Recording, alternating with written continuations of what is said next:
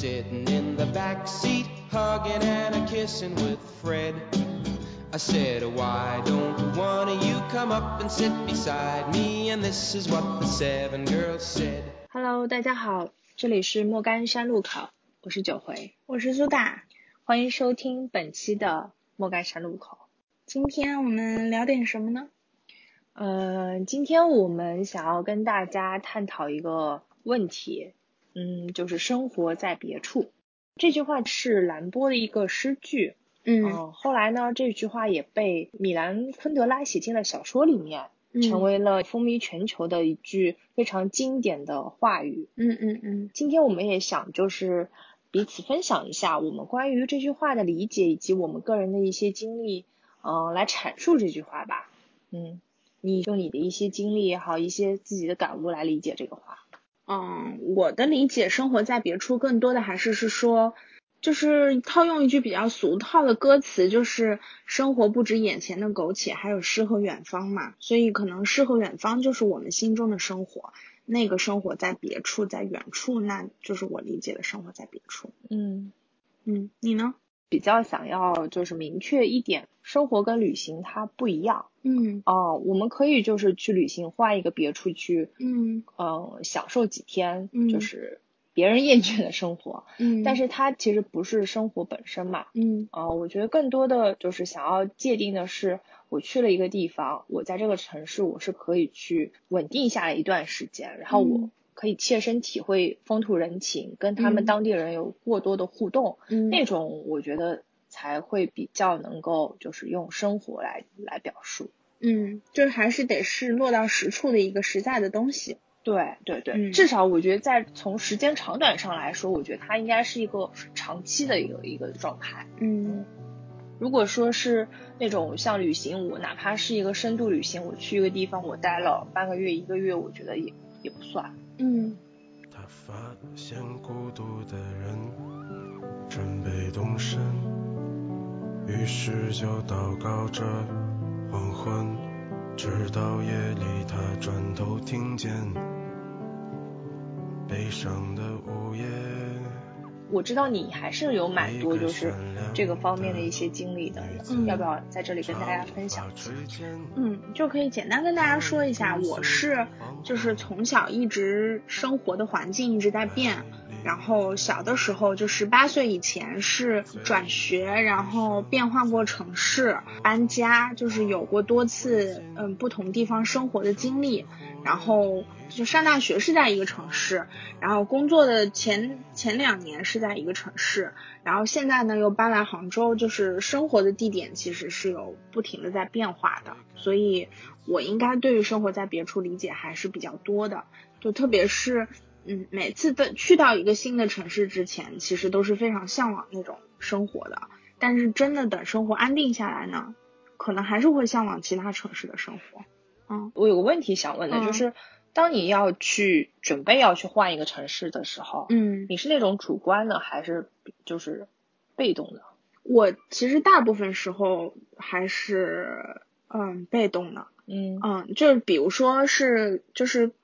考大学的时候，我特别向往去北京，嗯嗯，然后我就特别羡慕在北京的那种生活，就觉得在北京读书可能才是一个人间正道吧。嗯 那那个时候就是因为大部分的同学都会考考大学去北京嘛，北京的高校也比较多，但我就没没能去北京工呃读书，然后也就没有去北京工作。但我读书的城市就是完全在南方嘛，在厦门，就很很南方的城市，就跟北京八竿子打不着。然后我上学的时候，就是因为我有个好朋友他在北京，然后我就会暑假啊什么都会去找他玩，就是很向往他过的那种生活。比如说像嗯，他在大一大二的时候可能就在北京的一些地方实习了，但我那个时候还没有实习的经历，我就觉得哇，在北京好好。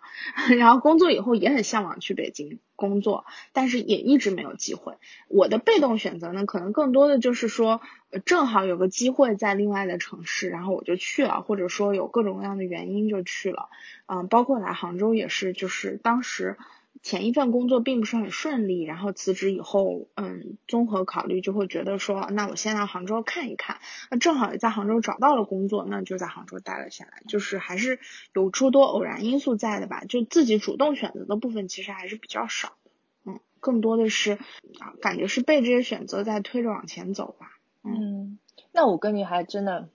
不太一样，嗯。我有的很多的选择是主动、主观性比较强的那种。嗯我可能也是从高中以后吧，我是觉得嗯。这个别处这个东西一直在吸引我，嗯，就我特别特别想要离开杭州。好多嗯。杭州人的观点就是觉得说杭州是最好的，你干嘛要走嘛？嗯，嗯，明但白是我我不这么觉得，我就很想去外面的世界嗯。看一看，嗯，所以我是从大学开始，就是我往北方去了嘛。嗯嗯，嗯后来包括就读书的过程中，我也会去做交换生，我会嗯。去，比如说像台湾，也会嗯。去北欧，嗯。嗯，就是我会自己主动的去做这样的选择，嗯。就是想要去不同地方体验。后来就大学期间也会去实习，嗯，那个实习的时候我就是有去北京，也有去上、嗯。上海没有去，因为离、嗯觉得离家很近。广州我也会去，就是想要去不同的城市体体验，验，嗯，体验这种就是既学习又工作，然后跟那个当地人的生活节奏能够保持嗯一样的这种状态。我可能是觉得说，体验之后你才能知道你最喜欢的地方是哪里，或者说你想要找的那种状态是什么样。对，这样说起来，我们俩真挺不一样。其实我是那种特别慢热的人，就是我跟周围的人会比较难建立朋友的关系，要需要时间。像我毕业的时候，就是我周围的同学都想留在厦门工作，嗯，我也是一样，就是不想离开。但是当然，有的同学可能就是奔着北京、上海就想去，但我那个时候就是非常想留在厦门，但是在厦门没有找到合适的工作机会。所以才会被迫离开厦门，嗯就是去别的城市去找工作，这样就是其实是一个比较被动的感觉。但是我自己回头去想的时候，发现我这种就是生活的城市在改变的事情，其实对我自己的影响是比较正面的。嗯嗯，就是我适应环境的能力会比较强，然后到一个新的陌生的环境也会比较快的能够融入。呃，然后也能比较快的，就是交到新的朋友，然后有一建立起自己新的生活圈子。而且我自己体会比较深的是，我在就是吃啊生活习惯上没有任何没有任何跨越的东西。，嗯，对对对，挑就比较能适应新的环境。嗯，嗯你有没有这种？就是你觉得你这种环境的变化对你自己有什么影响吗？最明显的就是你看的东西比较多，接触的人很多，对，然后你后面就能够接受的东西也会比较多。嗯但是我觉得年轻的时候看的多，有一个点就是我后来可能会觉得很多东西其实我都已经体验过了。当别人再去说这个事情的时候，我已经觉得见怪不怪，或者觉得嗯觉得没什么的那种概念，我会比较强，我是觉得你人会不会变得更包容？会有一些。但是我跟你还不一样的点是，我的好多的习惯我是不会随着我城市的变化去变化的。呃，会有一些好的是，比如说我很挑食，嗯我去不同地方我会尝试，可能会发掘一到两个点，就是是我以前没体验过的，我现在好喜欢，我以后就接受它的。嗯，但是基本上像我不吃猪肉的这种饮食习惯，嗯就一直就没有再变过了。包括我去，嗯比如说东北那边，其实他们很喜欢吃那种什么猪肉炖粉条啊这种，但其实杭州人也很喜欢吃猪肉啊。就这种我就觉得没有没有什么。嗯，这这这个就是你还是坚持保留了你的生活习惯。对，嗯，我我的感觉是，嗯，就是我觉得上学的时候会比较明显，上大学的时候，因为同学是来自全国各地的，嗯然后每个人心中可能有个固定的价值观，觉得我心中北方人就应该是什么样，南方人应该是什么刻板印象。对，但我完全没有，就我的感觉就是，我觉得各个地方的人都有他不同的特点，然后是的每一家的家庭习惯，就是比如说像你是杭州人，可能大家会觉得杭州吃猪肉很多，但你你你们家里的习惯正好就是你是不吃的，那我觉得也我也可以比较快的接嗯受。然后我我反而就属于那种到了一个新的地方，我就要尝试这个地方最好吃的东西是什么。对呃然后我会比较快的融入这个环境，可能这个就是一种自我保护吧，当然也是为了让自己就是能够快速的融入这这个当地的生活，嗯然后不得不做出的一些特点。但是我会发现说，你嗯，诶你你会发现，比如说你经历的这些城市会给你带来的一些生活习惯上的影响吗？比如说你现在还保留着什么，因为在那个城市待过而保留下来的生活习惯或者是饮食习惯？有，嗯很明显的一点是，我在北欧，嗯因为我喝了那边的牛奶，哦 我后来就对牛奶非常挑。现在如果在国内喝牛奶，我喝的保质期都一定要是那种七天以内的。嗯就比如说像国内比较知名的品牌，像蒙牛、伊利牛奶，嗯我是绝对不会去喝的。嗯，我们这个播客接不到这两家的广告了。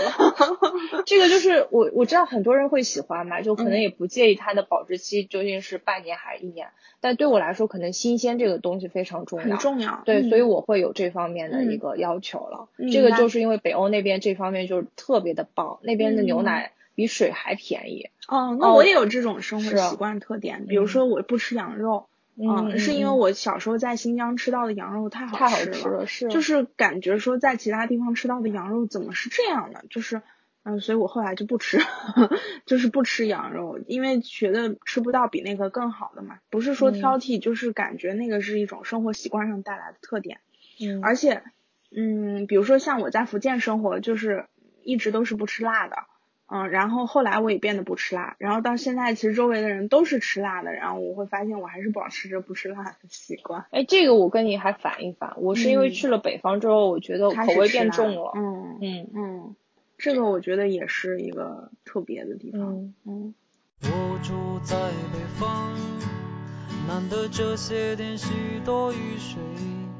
夜晚听见窗外的雨声。让就我自己经历里面比较印象深刻，就是去欧北欧这个事情，嗯因为嗯北欧是我在研究生期间就是去那边生活了有一年的时间。嗯那这个决定，其实在这之前，我已经有慢慢在关注北欧的一些文化，那个时候就是很向往嗯啊，向往他那边那种非常 close to nature 的那种状态，就是，嗯所以很想去。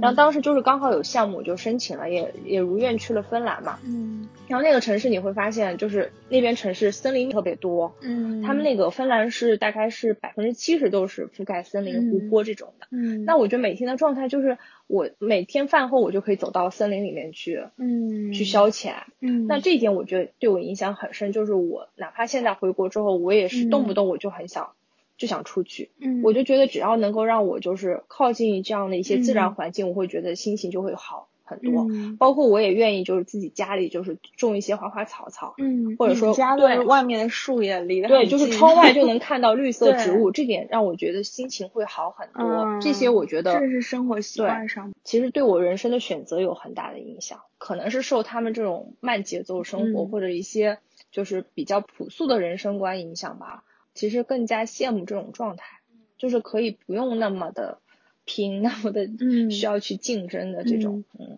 虽然我觉得也是的太年轻，就这样也不太好。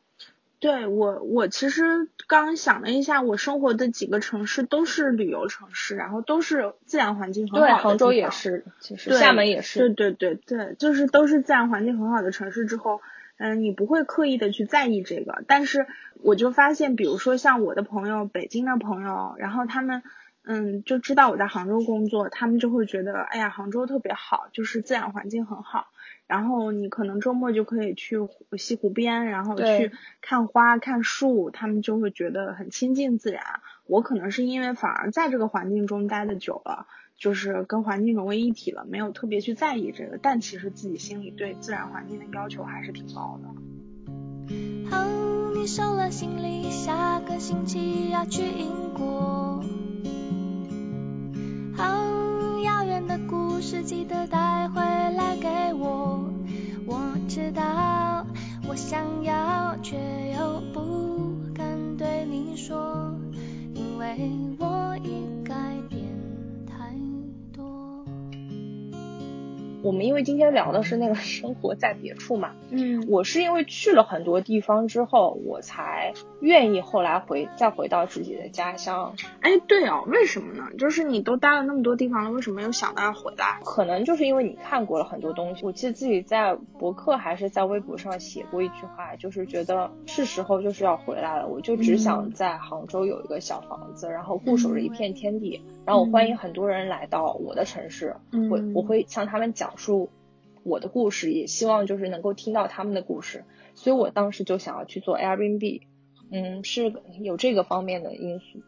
是，但是就是我我自己感觉说，在这个事情上，可能对我，因为我变换了很多生活的城市，我会有点没有归属感。嗯嗯，就是当你问起来你是哪里人，或者是让你说你的家乡就给你带来什么影响的时候，我感觉这个对我的感觉特别稀薄。就我觉得可能对我来说，回家就是回我父母家，比如说我爸爸妈妈在哪儿，那我可能就是跟着他们一起在哪儿就可以了。至于说，嗯，因为可能从小到大变换的地方太多了，所以就好像没有特别积累下来长期的友情啊，或者是就是。你回头去，当然你你生活当中肯定会有很多人是你你以前的朋友，但是就感觉跟他们逐渐疏远了，不会不会有那种一直以来长大的那种感情那么丰富啊。我我们俩共同的一个朋友嘛，他就一直生活在杭州。我就很羡慕，就是说，比如说他婚礼的时候，他从小到大的朋友都能来参加他的婚礼，然后就觉得特别幸福，因为你你会发现，大家经过时光的流逝，这些朋友还留在你身边。这个一方面是就是他本人是个很好的人，另一方面也是因为他一直没离开过这个城市嘛，对吧？假如说像我们这样变换过城市的，可能就不会有那么就是说那么长久的这种朋友关系。其实这个也是蛮特殊的，嗯，我觉得要分两方面看啊，嗯，一种我也觉得这样的友情固然是挺好的，嗯，但是也有很多人没有离开过这个地方，也未必会有这种友情，对，嗯，跟人还是蛮有关系的，是。然后另外一种，我是觉得你可能从一个比较就是乐观的角度去看，也许你有一天你婚礼的时候来你。婚礼的人会更加的丰富多元，各地来的，对，你 可以就是有全国各地的人都会那样，因为其实像我们的朋友圈都是这样子，对对，就北方人、南方人，甚至外国人都都有很多嘛，是的，嗯，我的很多朋友也是在国外。就我觉得其实很难的一点是，就是你能够一直持续的跟这些人保持一种联系。对，我现在就是能做到的，就是远方的朋友还会关注他们的朋友圈嘛，然后嗯会。就给他们朋友圈点赞，虽然说可能大家不会有以前那么 close 的联系了，但是彼此见到面还是觉得很亲切的。是，嗯嗯。哎，那我想说，你不是因为频繁的在换城市嘛？就是，嗯，像尤其是年纪小一点的时候，嗯嗯，你会觉得有很多的困扰吗？会有。我小的时候，我其实就是，就是我其实自己感觉我有点讨好型人格。嗯，就是这个，我觉得是跟环境有很大的关系。就是我这种讨好型人格，就是比如说我跟你聊天，喜欢顺着你的想法去说，这种就是不自然的。我现在年龄大一点可能会好一些，小的时候特别明显，就是因为我在新的环境渴望交朋友嘛。嗯，当你想跟别人交朋友，别人又不跟你一起玩的时候，你你比较好的方式就是顺着他们去说。或者说迎合别人的想法，那这个可能是一种，一方面是一种自我保护，另外一方面也是为了融入新的环境所造成的一个特点。嗯，这点特别明显。就是，而且我小的时候其实是个挺孤僻的人，就是虽然我可能也会跟别的小朋友玩，但是我内心始终觉得我好像融入不了这个环境。当然，可能别人看我会觉得他已经跟大家玩的很好了，他很开朗。但内心对，就是内心其实是挺孤僻的，反而是我真的是上了大学以后，可能这个东西就是随着自己的三观真正建立了，然后慢慢才会校正自己，就觉得自己应该表达自己的观点，而不是一味的迎合别人，慢慢慢慢会好一点。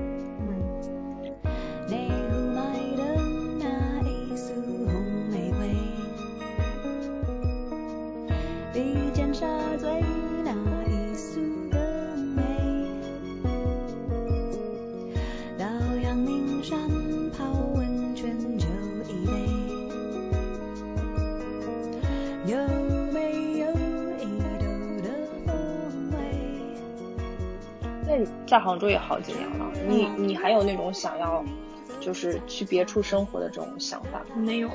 没有了。就 我觉得，我觉得会有想到别的城市生活和工作的想法，但是你会考虑说，哦，我还是想回来。嗯，就因为嗯要养老。嗯，不是，就是可能你会觉得在这个地方有家的感觉吧。嗯。嗯，就是因为我在杭州的一切都是自己建立的嘛，嗯没有在这里读书，也嗯家也不在这里，但是我的工作和我现在的朋友圈子都是我在这几年的那嗯个嗯。时间里面去、嗯。去去诞生的，所以就感觉这个东西对自己来说很扎实。嗯。我今年来杭州，嗯，快六年了，嗯嗯，真的挺很长嗯，人生的五分之一在这里。，对对，朋友圈其实也有好多人，就是我看到就是过几年有可能回家乡了，嗯也有可能就是现在大家都就是有这种潮流，好像都要去云南、去大理去找这种嗯诗和远方。嗯嗯嗯你你有想过这两种吗？没有，我是那种就是很现实主义的人。对，其实杭州也不错，就是也嗯不是这很适合养种感觉，就是我觉得我得生活在人群之中啊，我就是我不向往那种世外桃源的生活，哦嗯，就我我喜我觉得我向往的可能是什么大隐隐于市这样的感觉，嗯，我觉得嗯哎完全不一样，但是其实嗯两种状态都还不错的。我觉得只要自己觉得舒服就行，但可能这个只是现在这个年龄的我的状态，也许我再过二十年还是会想回归田园，嗯，嗯。但我本来就不是田园出身，我为什么要回归田园？哎，可是就是因为这样子才会有，就像我，我就是一出嗯生就在杭州。嗯嗯，我说实话，我在城我我对那种采嗯菊东篱下的状态还是有嗯向往的。嗯，哎，去年有一本很有名的，就是很多人热议的电视剧嘛，那个《纸的新生活》又叫《风平浪静的闲暇》，讲的嗯是就日本有个女孩儿，就是黑木华演的那个人，对对对，我有看。嗯，她嗯会辞掉一份工作，放弃是在大城市有的一切，然后到一乡下找一个很破的地方待着，小房子租对，然后也不工作，每天就在那里做最简单的食物，然后自己家种的苦瓜摘下来就吃。你会觉得这种生活很好吗？我还觉得 OK 啊，嗯，小包括森林里面对，包括小森林的那种，嗯，就是我可以就是一切都靠自己，自给自足。嗯其实小森林比它更那个一点，对，自给自足，嗯完全是自己自足。我觉得靠劳劳动来获取果实，然后最后嗯你享用这个果实状态，就是会非常的满足。生活在大城市里，还是会去追求很多浮华的东西嘛，嗯，没办法。但是就是如果你能真的抛下这里的一切，就是去一个小城市，或者说是一个相对嗯，呃没有那么竞争压力这么大的一个地方的话，就会回归到最简单的状态，我觉得还是蛮不错的。会像北欧也是这样的，我觉得那边的人都很平和，跟人口嗯跟环境都有原因啊，因为他们本来就是就是这样子的，他们的人可能就不需要有那么大的精神压力。对我嗯对物质的追求也没那么多。对，嗯，你要这么说，其实我觉得这两年我逐渐有这种想法了，就希望自己生活慢一点，嗯，然后不希望自己太多的压力，嗯，然后也觉得就我其实人的追求怎么说呢，就是你的欲望可大可小嘛，对，当你追求的不那么多的时候，我就只要一日三餐，然后可能有家人陪伴，如果没有家人，有宠物也行，嗯就是也很好，这种生活也很好。那可能去一个自然环境更好的地方，嗯，会让人觉得特别舒服。这个兰波当时就是说这句话的时候，也是应应该有这部分，就觉得日常非常琐碎，很庸碌嘛。对，这个地方好像没有生活了。对那生活其实回归本质就是那种柴米油盐酱醋茶的东西。对对对，呃，我也很喜欢就是有生活气息的地方，就比如嗯说我在杭州，我喜欢住市中心。啊，有市井气的地方，对，对，有烟火气很重要。嗯，我我在深圳工作的时候，我住在一个比较高级的一个单身公寓的住宅楼里，这种高楼大对，然后我周围全部都是就摩天大楼这样子的。然后我们那个公寓相对来说在周围，当时自己也不知道为什么抽了风，非要去住那里，因为可能当时觉得刚毕业就想追求那种都市白领就，好多人羡慕摩天大楼。对对对，但是我真的住在那里的时候，感觉并没有很快乐，就是，嗯、因为那个房那个楼它是公寓嘛，那装修的风格都是一样的，然后我们周围连那种小店、水果摊儿都没有，然后让我觉得最开心的事情就是隔着两条街有一家沙县小吃。然后我经常是晚上下了班很晚了之后，然后去那里吃一顿，然后我再回家，我就感觉啊，心里就觉得特就特别落位嗯那种感觉。嗯但是反而是来了杭州之后，住在这种就是很有市井气的地方，有烟火气的地方，我才觉得啊，这个才是生活。对，就是嗯可以逛逛菜市场啊。对，然后周边有很多的这种小吃店、啊。是。的，嗯，那个我觉得才是有意思的。然后有那种能听到叫卖声啊，有旁边就是冬天卖一些什么炒货啊，夏天卖什么冰水啊这种。其实我们这也算是城市里的一种市井气。我朋友圈也看到好多人天天发的都是那种，就是田园山水，然后或者他们逛的那种集市，也是那种当地的这种农货的那种集市，周末会出来的那种。嗯，说着说着就想去了吧？对，还有一个点就是，我觉得在理解就是“生活在别处”这句话的时候，我会觉得说，是不是我们如果是通过别人的朋友圈来看到一部分别人的生活片片段的时候，你会觉得哦，可能他的生活原来这么。精彩，但背后又也不是这个样子。是呀，嗯，对，都是会把最光鲜的一幕表现给大家看，背后苦逼的那些东西，其实你都不知道。对，是的。而且我觉得，在朋友圈里你看到的别人秀出来的生活，也不是秀吧，就晒出来的生活，都只是他生活的一部分嘛。就就像我们经常看什么美妆博主、时尚博主他们拍的那些东西是很好看。但可能他为了一张照片摆了很多很多姿势，花了上百个小时，然后从几千张照片里挑出来的，就是这些东西是你没看到的，但你可能就觉得那个就是他生活的全貌，其实不是，对吧？手指感情如手掌，笑声像大海，眼神里有阳光，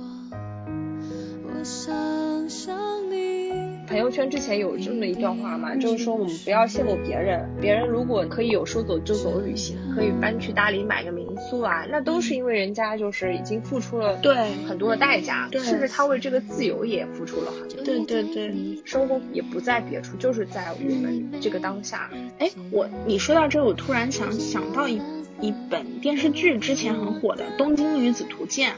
那个女生她就是那个电视剧的叙事，她也是从她一开始是一个小镇到大城市的一个女孩，然后在大城市的时候初期是住在一个比较平民的一个区域，非常有烟火气。嗯，但是她后来渴望有一个更上层的生活，搬到了就搬到另外一个城区，然后交更有钱的男朋友，然后发现到了又想去一个更高的阶段，然后她又去了一个更富人区的一个地方居住。到最后的最后的最后，他竟然是想回到他最初那个原点。你觉得这种是是不是就是想追求生活在别处，但是最后发现自己可能又回到了眼下的生活？人去尝试，尝试之后你会发现，可能那不是自己要的，就回归初衷了。但是你一定要尝试过后才知道那不是自己想要的。因为如果你不去尝试，你就一直在渴望，反正就是尝试过，知道什么是最适合自己，就是最好的就好了嘛。嗯。嗯，因为也有好多人就是会开了大城市，去了大理、丽江，嗯，过几年你也回来的也有很对很多逃离北上广又回去的人。对你如果不去尝试的话，你就会一直心里有这么一个念头，甚至会后悔当初自己没有去这个决定。但是我觉得，就到不了的远方就是最美的。嗯，我觉得心里有一个向往的远方还是很重要的。嗯嗯，就起码他提供给你的一个生活样本，告诉你说你可以往这个方向去努力。因为有些人追求的东西是靠努力是可以得来的，当然有一些生活是未必能够靠追求得来的。但我想想怎么了，对吧？就是我还有向往和去想象的这么一个权利。对，嗯，觉得心里保有这么一方净土还是挺挺好的一个事儿。之前不是那个《向往的生活》那个综艺嘛？这种综艺现在也很火嘛。就是说，在那种繁忙的都市生活里面，就可以让人有一种蜥蜴吧。就是说，你可以远离这种尘嚣，避开拥挤的生活，就是去这种农村。嗯。但我觉得向往的生活呢，有一个问题，就是我我也很喜欢那个综艺啊，而且我觉得他们过的生活真的挺美好的，就是自给自足，种菜吃吃自己种的，然后养一条狗。但是他去参加的都是明星啊，就是我常常在想，他们获得那种心理的平静，实际上是他们见过了太多浮华的东西了，嗯，太多物质的东西了，再回过头来，再回归这样的一种生活，就会觉得嗯很享受。但如果他们是一开始就生在那个村里的村民呢，他们难道不向往外面的世界吗？我觉得这个就是一个围城的心态吧，就是你始终会想去过对过不到的那种生活，是的，对吧？嗯，这个就是人。基本的一种欲望，但是也是非常有必要的一种向往。从明天起，做一个幸福的人，为忙劈柴周游世界。从明天起，关心粮食和蔬菜，我有一所房子。面朝大海，春暖。你喜欢看外面的世界了吗？嗯，喜欢。就是还是会想隔一个时间就一定要去外面旅行一下。嗯，就是我觉得人都是向往自己过不到的那种生活的，大多数人都是这样。我觉得，嗯，只不过就是说你的能力有没有可能去过你向往的那种生活嘛？有些人可以靠努力达到，有些人可能觉得我就过好眼前的生活也行。嗯，那你觉得对我们最大意义是什么？嗯，我觉得就是心里给自己留一一个像秘密花园一样的地方，我始终会觉得那种生活很好，很向往。但是随着年纪的增长，你可能也知道自己的能力达不到，但是我心里就想想，我也觉得那个是一个很美好的事情。嗯，但我也觉得有些人是逃避。嗯，怎么说？哦，就是他始终想着那个地方，他就可以逃离现在的生活。嗯，如果是在这种大城市里，竞争压力这么大，然后你如果是成家立业之后，负担也很重。嗯，有一种办法能够让你逃离这种生活状态，那你就是你可以去一个这样的地方，可能远离父母。嗯，啊，远离那些烦人的事情。嗯，那地方的人也不认识你，你就是一个新的人嘛。嗯，那在这个地方，你可以就是做一些你自己想做的事情。嗯，这他我我是觉得这是一种逃避。嗯，虽然是一种自己选择的权利吧，但是本质上我觉得是逃避。嗯那你觉得，嗯，为什么人们还总是想去旅行，或者是就是离开一下现在的生活，去休个小假这样子？其实旅行也是一种逃避。嗯哦，旅但是旅行只不过是那种很短暂的，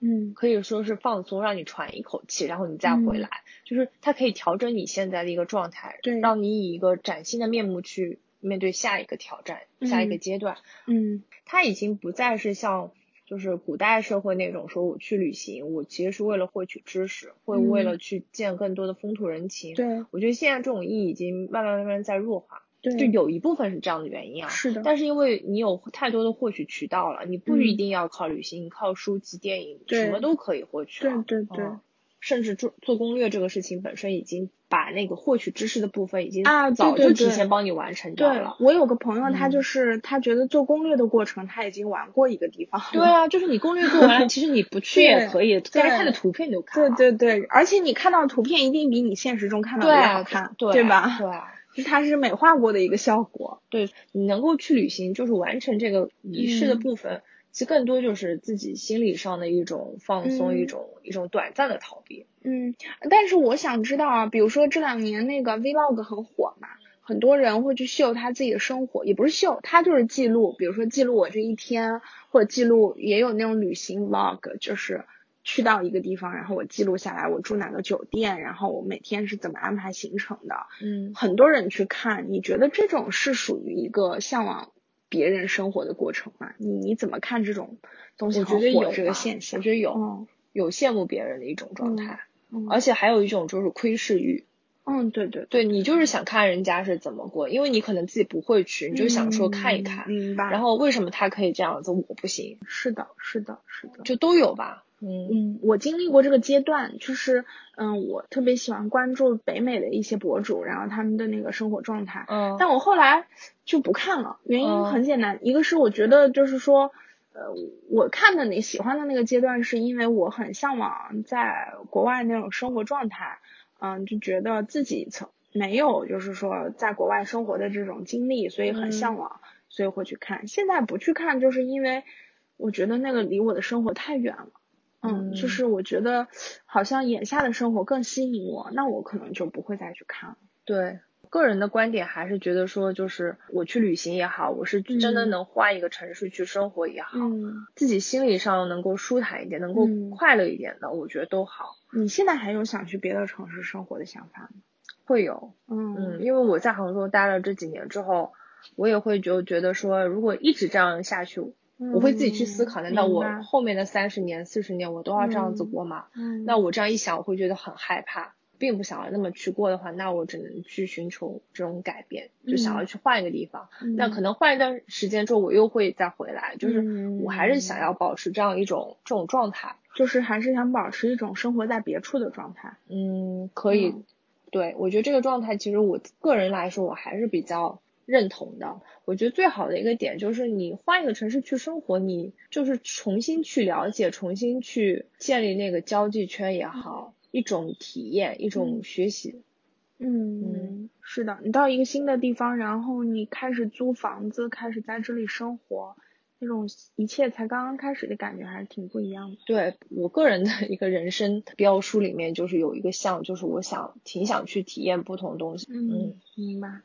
那我还是很庆幸我，如果说以我的性格，我是那种比较追求稳定和安稳的人，我可能不会轻易去改变自己的生活。但是由于我这个各种客观原因，我一直都在变换城市，反而意外的获得了一种被宝贵的财富。对宝贵的东西，就是这种东西会让我觉得我有能够随时在一个新的地方开始生活的一种能力。这种对对对这种东西这种能力你你已经具备了。对对是你的潜移默化的就是建立起来了。嗯，而且我也会很羡慕你，就是比如说你可以就是小时候在新疆这种地方，呃，都市里就是永远都这么几样嘛，新疆我也是在城市里生 活一样就是 像我觉得就站着说话不腰疼。生活的经历。但是比如说像我爸，他是小时候是在农村生活嘛，嗯，他就很希望将来自己回归田园去种地，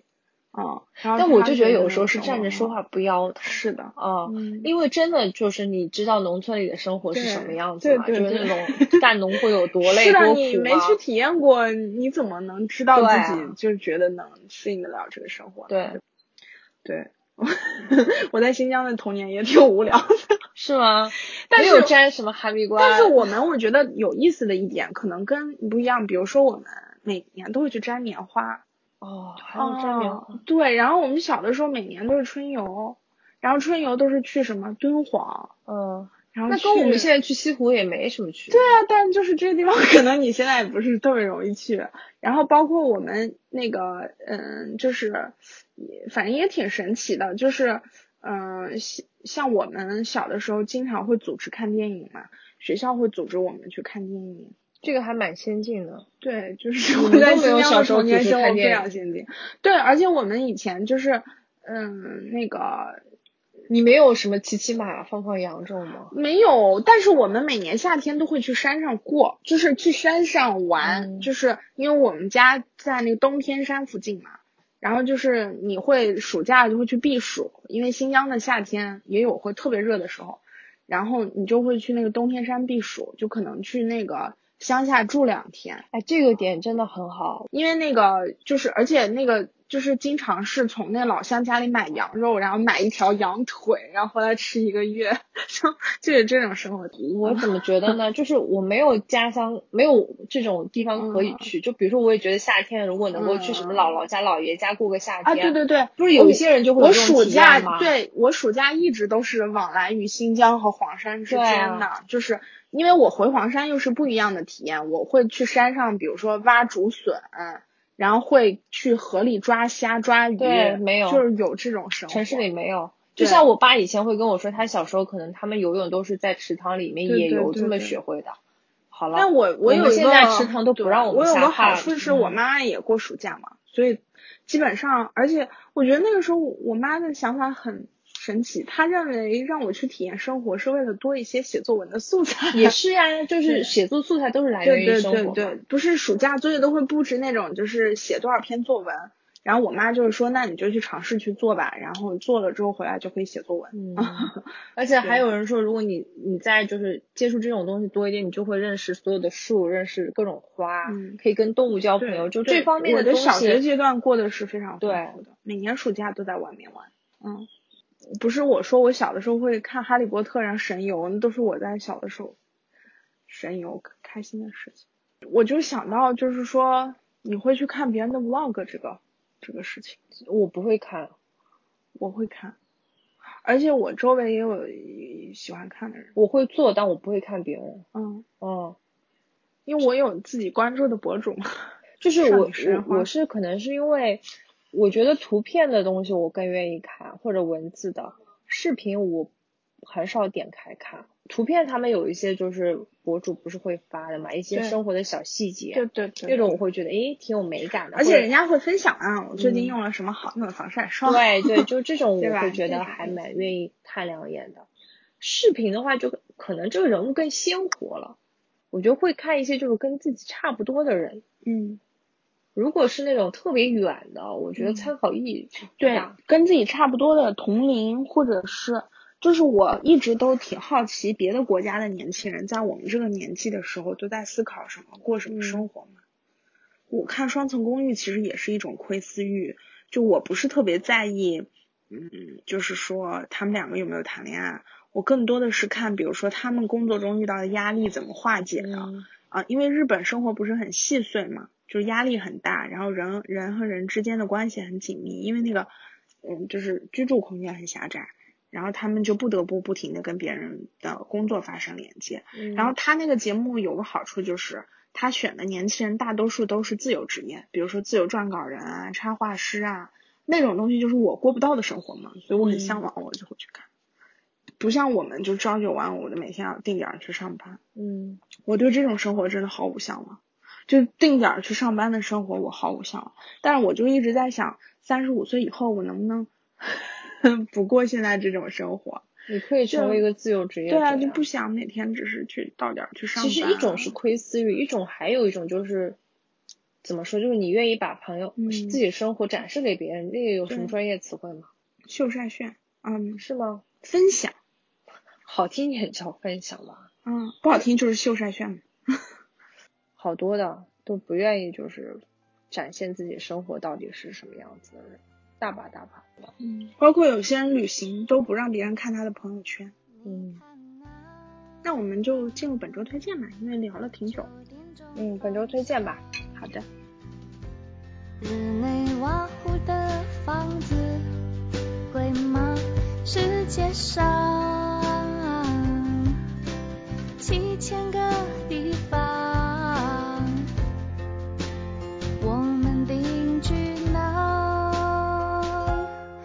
告诉我答案是什么？你喜欢去哪？青海或三亚。呃，那接下来就让我们进入今天的本周推荐。好的，今天我是想要推荐一本电影，那个电影名字叫做《麦克法兰》。嗯呃，是一五年的一本美国剧情片，它其实是也是一个传记，是嗯讲一个体育故事的。呃，这本片子呢是一九八七年发生在美国，就是靠近墨西哥边界的一个小镇上面的一个故事。当时就是有一教练，他来到了这个一个非常穷困的拉美裔的农农业小镇上，他发现这个小镇上高中生他们都非常善于跑步。嗯那个时候，美国的中产阶级有一个新兴的运动，就是越野跑。那他嗯当时就是在他们那个高中就组建了一个越野队，他就是利用了他们的这个特点，就是练习这个越野跑。但是最后，他带领了这支七个人的队伍拿到了州冠军，帮这哦七个学生改变了他们的人生，让他们读了大学。那这个教练他自身呢，他原本也不会来到这这么一个穷困的地方，因为他是个白人教练。嗯正常来说，他就是是在他应该原本是在一个比较好的大城市里当老师的，可能他从来都没有想过他和他的家人会来到这样一个地方，就是没有想过他的生活原来是在这个地方的。我看了之后，我是觉得非常的感动。就虽然你是那种一坐下来，你可能从头到尾就能猜到结局的那种故事，但是至少在这个过程中，我觉得他还是嗯蛮蛮励志的。嗯，有机会我也想去看一看。那你呢？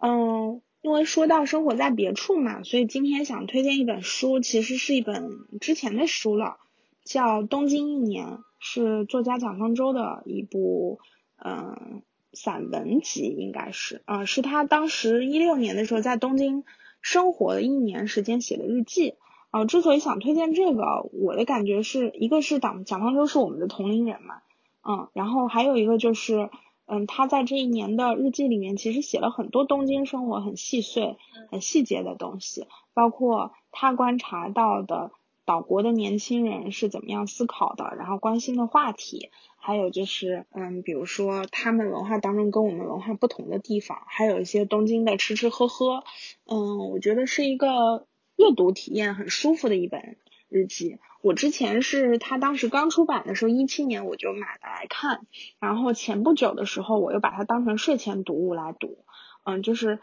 每次因为东京是一个特别丰富的城市嘛，然后也是很多现在年轻人向往的城市，所以我每次看的时候都会觉得原来他们的文化当中有那么多跟我们不一样的地方。当然，我觉得这个也是一个生活在别处的过程，就是我们是过不了那种生活的，但是他可能帮我们体验了一年时间。记录一些东西，我觉得是可以看看。还有个就是刚才我们提到的《东京女子图鉴》，如果没有看过的朋友也可以去看一下，我觉得还挺有意思的。她也是一个女生，一个小镇的女生，然后她嗯到东京去生活，然后在东京工作，然后嗯应该有二十年时间吧，这么一个跨度时间里经历的事情，最后她又回到小镇，回想当初的自己。曾经向往那种生活，他可能已经过到了，但是他可能又向往一种更回归田园、更回归他过去平平静生活的一种日子，也挺有意思的。嗯，我觉得人都是这样子的。对，田园向往城市，城市再向往田园，都是围城，是吧？嗯嗯，好吧，好的，那我们今天这期就结束啦。嗯嗯，希望大家能够期待下一期。嗯，希望大家都能有。诗和远方，对，都能有远方向往的生活，也有当下开心的生活。拜拜，嗯，拜拜。以为认真去做就能实现我的梦，以为写首好歌走路就能抬起头，以为骑摩托车旅行就能变英雄，现在的。我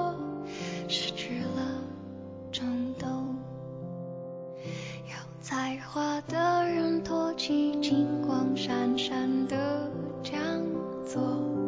亲爱的口本是否也？